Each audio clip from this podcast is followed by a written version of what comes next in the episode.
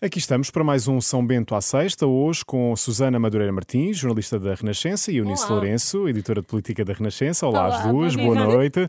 E sem mais demoras, começamos pelo tema que tem dominado toda a semana, a situação no CEF. Já era noite, no domingo, quando o Presidente da República e o Diretor Nacional da PSP se reuniram em Belém. No final deste encontro, Magina da Silva falou e parece que falou demais ao dizer que estava a ser pensada uma fusão do PSP com o CEF. O ministro Eduardo Cabrita não gostou. Eu acho que aquilo que se passou é algo que não pode, obviamente, não deve voltar a repetir-se. Eh, isso foi, eh, foi compreendido. Eh, eu chamei, entretanto, o diretor nacional no dia seguinte e presencialmente também esclarecemos o que estava a esclarecer. Declarações de Eduardo Cabrita à Renascença e ao Jornal Público ontem. O que é que tem a dizer sobre isto? Começo por ti, Susana, a começar na reunião de Belém e acabar neste puxão de orelhas. Sim, eu acho que hum, Magina da Silva, quando foi a Belém, não percebeu na armadilha em que estava a meter-se e que ia a passadeira para, com, cheia de bananas para se estender ao comprido, que foi aquilo que aconteceu. Marcelo uh, teve o, efeito exato que, que queria ao falar com a Magina da Silva, uh, possivelmente até lhe disse: olha, diga assim e assado aos jornalistas, e Magina da Silva terá feito exatamente aquilo que Marcelo queria e não se apercebeu da, da armadilha que lhe foi montada. Acreditas mesmo nisto também, nisso ou não? Acredito, por muito que. Uh, fontes próximas desenvolvidos digam que não foi assim, que uh, o presidente só recebeu Magina no domingo porque o diretor nacional da PSP tinha um problema de agenda no dia desta semana que era suposto uh, ser recebido. Por muito que me digam tudo isso, aquilo pareceu feito à medida para, um, para acontecer o que aconteceu, que foi o diretor nacional da PSP sair do encontro com o Presidente da República a dizer como é que deveria ser a reforma das polícias, uh, que é uma coisa que quem deve anunciar é, é, o governo, quem deve propor é o governo. Parecia mais uma desautorização de Eduardo Cabrita. E depois entramos no, no, ridículo de Eduardo Cabrita a seguir fazer uma declaração a dizer que não é nenhum diretor de polícias que anuncia a reforma e depois esta declaração que o ministro faz à Renascença de eu já disse ao senhor diretor nacional que não pode fazer, uh, não pode voltar a fazer, parece que quando os nossos pais nos diziam não voltas a fazer isso, ouviste? Claro que nós não nos podíamos demitir de filhos, mas nesta história toda o que é extraordinário é que não há mais demissões. Eu acho que, de facto, a pandemia está a condicionar tanto as nossas vidas e a... A linguagem política. A, sim, tudo, e a vida política, a vida política. O que era normal era estes dois homens já não estarem em funções. Quer Magina da Silva, quer Eduardo Cabrita. Acreditam mesmo que Eduardo Cabrita já poderia eh, estar fora do, do baralho? Eu acredito é que uh, Eduardo Cabrita vai continuar dentro do baralho. Isso acredito que sim. Uh, Será que... o último a sair deste baralho? Uh, sim, talvez, eh, porque. Uh, já, saiu, já muito... saíram tantas cartas, sim. não é? Mas esta é uma carta importante uhum. e é uma carta muito próxima de António, António Costa, Costa, sim.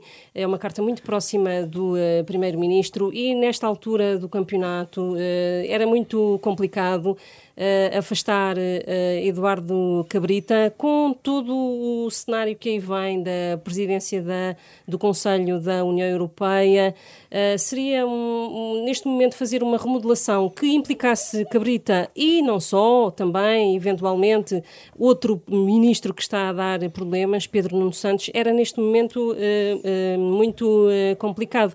Mesmo naquele cenário que António Costa gosta tanto de daquelas remodelações atuações relâmpago feitas ao final da tarde, uma sexta-feira, por num, exemplo. Ou num domingo, ou num à véspera, na véspera de entregar o orçamento.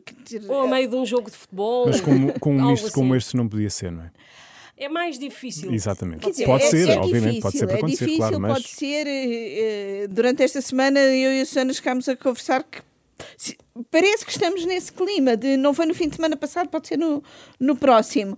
Mas, de facto, Eduardo Cabrita é muito próximo de António Costa, mas o que me espanta mais nisto tudo é Eduardo Cabrita parecer pelo aquilo que diz-se na entrevista à Renascença ao Público e pelas atitudes, não ter noção da gravidade de todo, de todo este caso e achar que até está a sair bem. Aquela conferência de imprensa da semana passada foi ridícula e ele acha que foi uma grande jogada política. E isso diz tão mal dele próprio que... Falaste aí da gravidade desta situação. Importa lembrar que uh, esta situação em torno do CEF tem uma razão. A morte de um cidadão ucraniano às mãos do Estado português nas instalações do Serviço Estrangeiros e Fronteiras no aeroporto de Lisboa. E ontem surgiu uma publicação de Rui Rio na rede social Twitter a propósito de uma sondagem da SIC e do Expresso, e passo a citar: é mais do que evidente que, face aos últimos acontecimentos políticos, o governo e o PS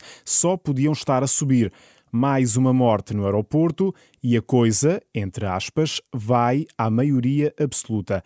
Força nisso Rui Rio esticou a corda. Ah, esticou, esticou e muito. E demais. Sim, e é preciso dizer que eh, já esta tarde, final de tarde, Rui Rio voltou a twittar algo do género, dizendo que o que é mais difícil de entender é o enigma matemático. Como é que com tanta sondagem a descer, nunca mais chegamos, PSD, aos 0% e eles, o governo, aos 100%. Eu, isto é para lá de tudo que um líder, o, principal, o líder do principal partido da oposição ou do maior partido da oposição pode, pode chegar. E Eunice, falavas da situação grave e esta é uma situação mesmo muito grave que, dizer, é para brincar, não é? É gravíssimo para brincar e ainda pôr um emoji daqueles bonequinhos a soprar uma língua da sogra e com um chapelinho de festa. É, quer dizer, é inadmissível e espanta-me que isto não esteja a ser falado. Isto está basicamente nas redes uh, sociais uhum. e isto mostra uh, uma coisa que a Helena Pereira do Público já uma vez escreveu em título de um, de um artigo de opinião por outras razões, mas que uh, volta a dar razão a esse título, que é Rui Rio não pode ser Primeiro-Ministro.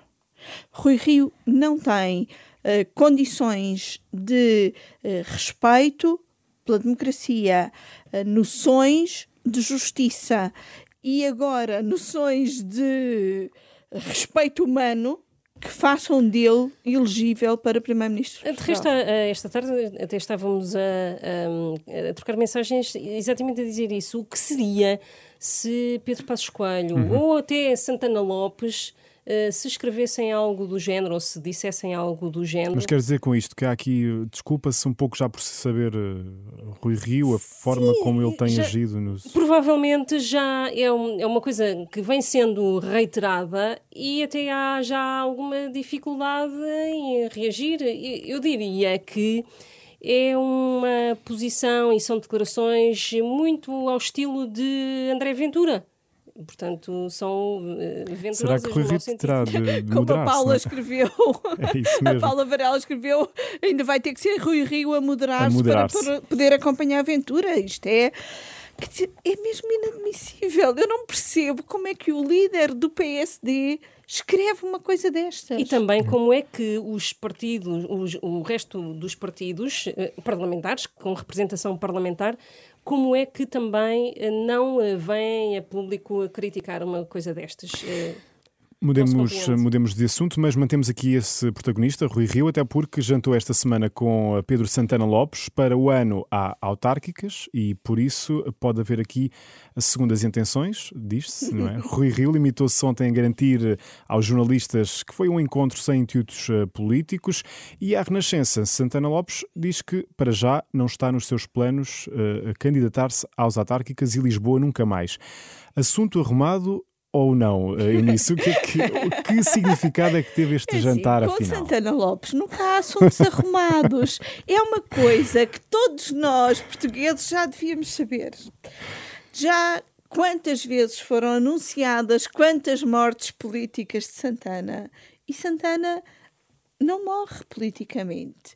Uh, e, portanto, não está arrumado. Daqui até às autárquicas faltam uns meses, seja Lisboa talvez não, Figueira da Foz talvez sim, para regressar. Com o apoio do PSD. Provavelmente, com o apoio do PSD, este jantar uh, ou almoço, já nem sei. Foi jantar, foi jantar, foi jantar com croquetes. Este jantar é e, e, muito público, fizeram questão de estarem num sítio muito público e com muita gente. Sim, foi Sim, num, num hotel da Avenida da Liberdade, no centro de Lisboa. Não se esconderam minimamente e uh, os jornalistas ficaram uh, a saber o que é que tinha acontecido. Portanto, há algum objetivo por trás deste jantar e o Rui Rio também não faz as coisas uh, sem um objetivo e muito menos com Santana Lopes metido ao barulho. Esperemos para ver, não é? Para, para o ano uh, o que é que vem daí. Mas a verdade é que já estamos a oito dias do Natal. E a comemoração pode ser feita, por exemplo, uh, no dia anterior, por que não? Não é obrigatório que o Natal se comemore neste país na ceia de Natal. Pode-se comemorar por um momento de exceção num almoço de Natal da véspera do dia de Natal. A sugestão é do Subdiretor-Geral da Saúde, Rui Portugal. A minha pergunta é a seguinte: perante tanta paródia que já se fez ao longo desta semana, à volta destas declarações, a mensagem passou ou não? Eu acho que passou.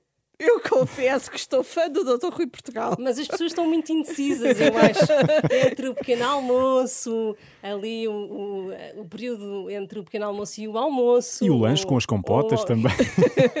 Portanto, há uma grande indecisão neste momento entre os portugueses sobre que uh, refeição é que vão comemorar exatamente. Eunice disse que a mensagem passou. Susana, tu achas que a mensagem passou uh, da maneira que se queria uh, passar? Muito caricaturada, eu acho que é uma, é uma paródia, de facto. Eu fiz-me lembrar muito Uh, o Diácono Remédios, personagem criada por Hermano José, é papel químico e pode ser que, de facto, daqui a uns anos, tal como o Diácono, nós nos lembremos de quão especial poderão ter sido os nossos pequenos almoços do dia de Natal. Exatamente. Eu, eu é a minha refeição preferida de Natal. De facto, é o pequeno almoço, dia a seguir, com os fritos a escorrer açúcar e um cafezinho.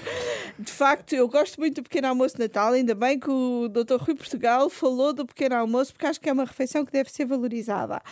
Quando eu digo que a mensagem passou, é de facto foi tão caricaturada que nós falámos muito mais desta mensagem, Sim. nós jornalistas e nós portugueses no geral, do que teríamos falado se, se não tivesse sido tão caricata. Se tivesse sido, por exemplo, António Costa com as medidas a, a, a, que anunciou e, e, puxou ontem do tal travão de, de mão, não é? Com a festa de passagem de ano que terá a ser mesmo feita em casa.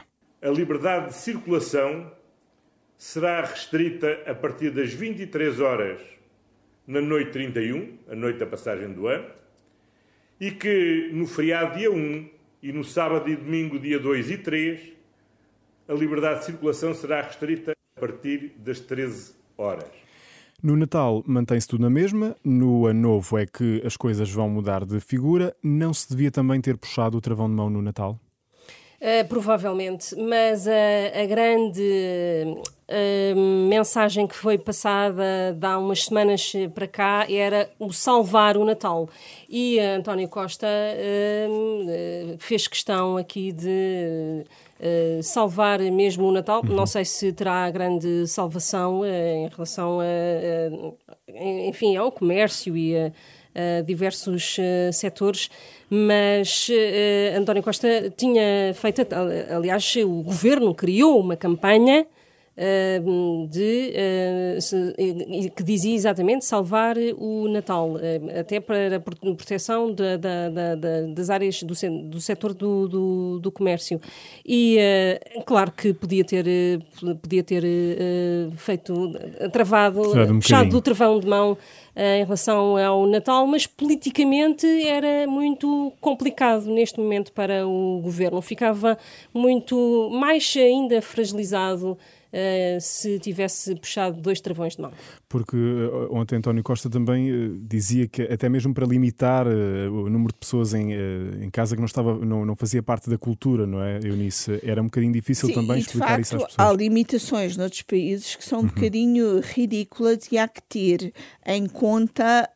Um, que cada caso é um caso, que há, é preciso dar aqui alguma liberdade individual para, de uma forma responsável, se tomar uh, decisões. Se calhar uh, era mais fácil, de facto, termos pelo menos algumas baias, algumas uh, recomendações mais específicas. Eu gosto da ideia de podermos ser responsáveis o suficiente para não precisarmos uh, delas. Espero que todos, de facto, o, o sejamos e que o Natal seja vivido de uma forma o mais eh, calorosa possível, seja ao pequeno almoço, ao jantar. Não ou... esquecendo a compota. ou ao lanche, eh, mas de forma bastante, bastante responsável. Muito bem, ficamos por aqui. Tal como o Natal, o São Bento à Sexta não tem de ser à sexta-feira e por isso estamos de regresso ainda antes do Ano Novo, na quarta-feira, dia 30. Fica e até prometido. nem o Ano Novo já tem de ser a 31. Exatamente. Por isso, obrigado, Susana. Obrigado, Eunice. Obrigada. Feliz Natal às duas. Um Feliz Natal também para si, que nos acompanha todas as noites aqui na edição da noite, que fica por aqui. Já sabe que já a seguir há Ensaio Geral, o programa de cultura da Renascença, conduzido pela jornalista Maria João Costa. Boa noite.